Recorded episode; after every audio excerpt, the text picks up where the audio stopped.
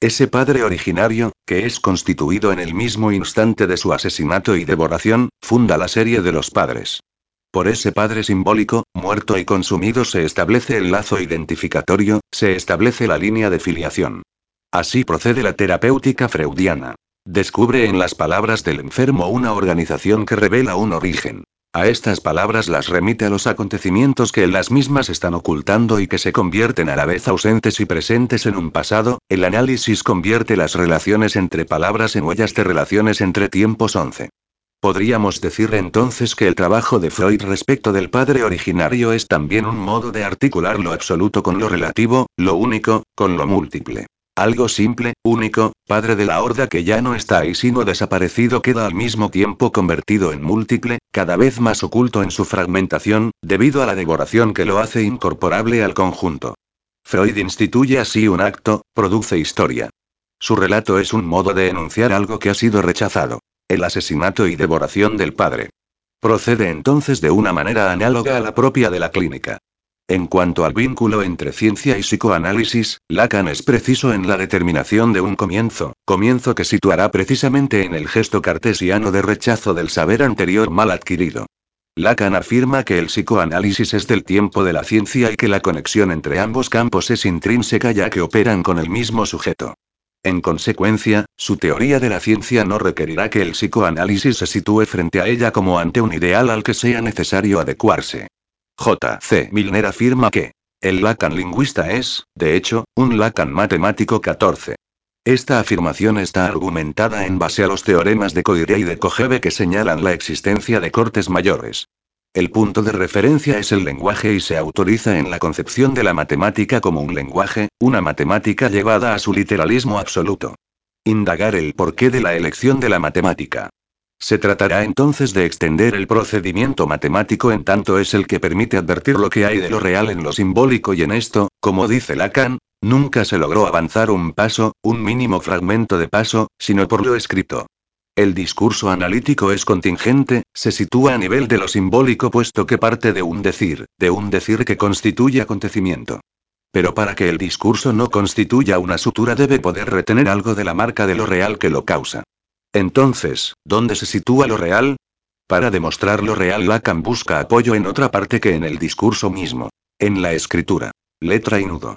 El escrito permite abordar ese más allá o más acá que queda velado en los efectos del lenguaje ya que el lenguaje nunca alcanza completamente al referente, es insuficiente.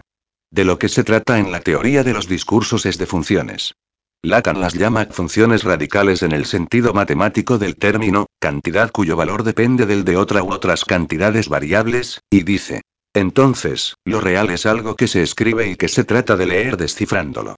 Están así planteadas para que no sea posible darles un sentido, del mismo modo que las fórmulas matemáticas no tienen la menor significación, no están hechas para significar. 1. Que el psicoanálisis opera sobre un sujeto, y no, por ejemplo, sobre un yo, muy. 2. Que hay un sujeto de la ciencia, y 3. Que estos dos sujetos hacen uno. Me pareció también elocuente el modo en que lo introduce J.M. Vapereau al considerar a ese sujeto de la ciencia como el científico torpe, el que se equivoca, también el trabajador ideal del capitalismo, es, por tanto, el del fallido, el del lapsus, en fin, el sujeto freudiano. Pero ese torpe entrará en análisis para poder leer o aprender a leer 29 eso con lo que tropieza. Volviendo a la función de la letra, diré que Lacan toma apoyo en la lógica entendiendo que la letra es lo que permite acercarse más a lo real. En mi opinión entonces, la letra, a diferencia del significante, es lo que más nos permite situar la pérdida de cualidad, la pérdida de sentido. La letra es el contragolpe del verbo y en ese sentido aísla la marca de cualquier cualidad. Porque la letra puede estar aislada y no necesariamente hacer cadena. La cualidad se adquiriría por el encadenamiento significante, es lo que produce significación. Entonces, si la operación del análisis, apuntando a un efecto en lo real, debe dar lugar al sinsentido, como pasaje de aquello que hace demasiado sentido para un sujeto, se tratará de poder aislar algunas letras que son marcas del sujeto, que las porta y con lo cual podrá hacer otras cosas, y eventualmente esto retomará sentido. Pero habría un pasaje por el vaciamiento de sentido. Aclaramos. Lo simbólico es siempre cifrado, lo imaginario es lo que detiene el desciframiento, es el sentido. Apuntar a lo real emparenta al psicoanálisis con la ciencia, sin sentido, apuntar a lo verdadero lo emparenta con la religión, sentido. Dice Lacan que nos dirigimos a un sujeto que suponemos sabe leer o puede aprender a leer. Se trata entonces de una función de lectura. No habría escritura sin lectura.